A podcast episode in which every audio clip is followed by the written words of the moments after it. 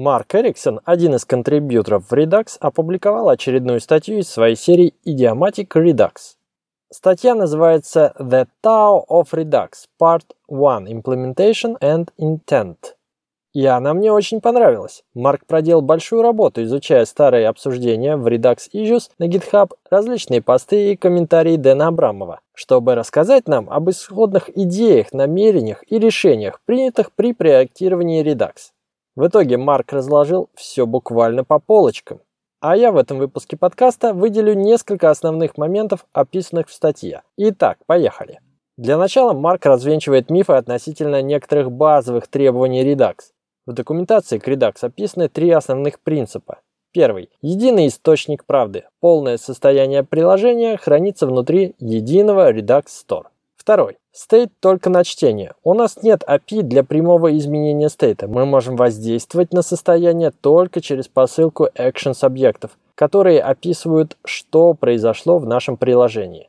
Третий. Все изменения применяются к текущему состоянию внутри чистых функций, редюсеров. Однако сам Redux нас никак жестко не форсирует и не ограничивает в этих принципах. На самом деле Redux Store уже давно не является единым источником правды, так как часть состояния мы все-таки храним локально внутри компонент, так выходит удобнее и эффективнее. Несмотря на то, что state должен работать только на чтение, никто не запретит нам взять объект с помощью getState где-нибудь в Redux Thunk и напрямую поменять значение. Наконец, частота редюсер функций тоже никак не контролируется самим Redux. Даже если мы будем вызывать какие-то сайт-эффекты из редюсеров, и это не сломает наше приложение.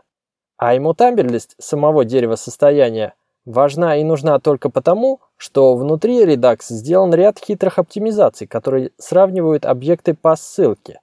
Это происходит два раза.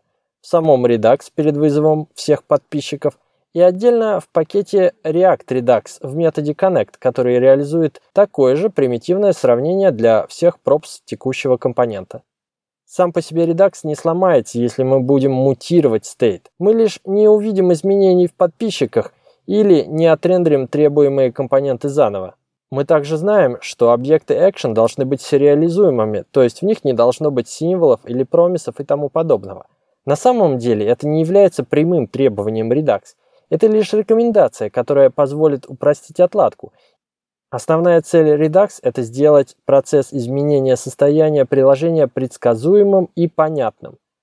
Redux пытается создать максимум удобства для разработчика, дать хороший developer experience, в том числе такие фичи, как Time Travel Debugging, например.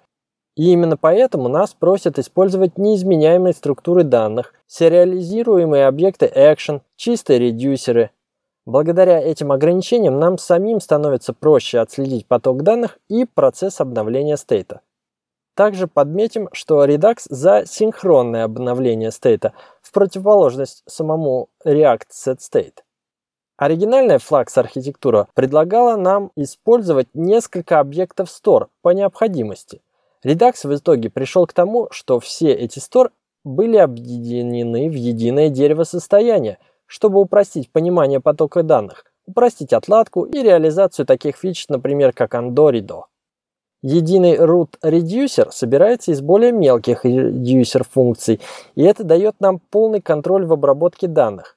В том числе мы контролируем порядок вызова мелких редюсеров, что необходимо, если одна часть дерева состояния зависит от результатов вычисления другой части, и нам больше не нужно полагаться на wait for механизм из оригинального Flux.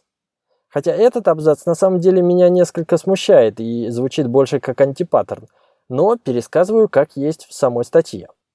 Исторически предполагаемый дизайн Redux был следующим. Это будет реализация флакс архитектуры, основной приоритет на предсказуемость и поддерживаемость кода, отвечающего за обновление состояния. Actions должны иметь семантику, чтобы их легко было прочитать и понять в логах и утилитах разработчика. Отсюда поле type должно быть строковым, чтобы его можно было сериализировать и прочитать человеку. В приложении не должно быть слишком общих actions типа set data.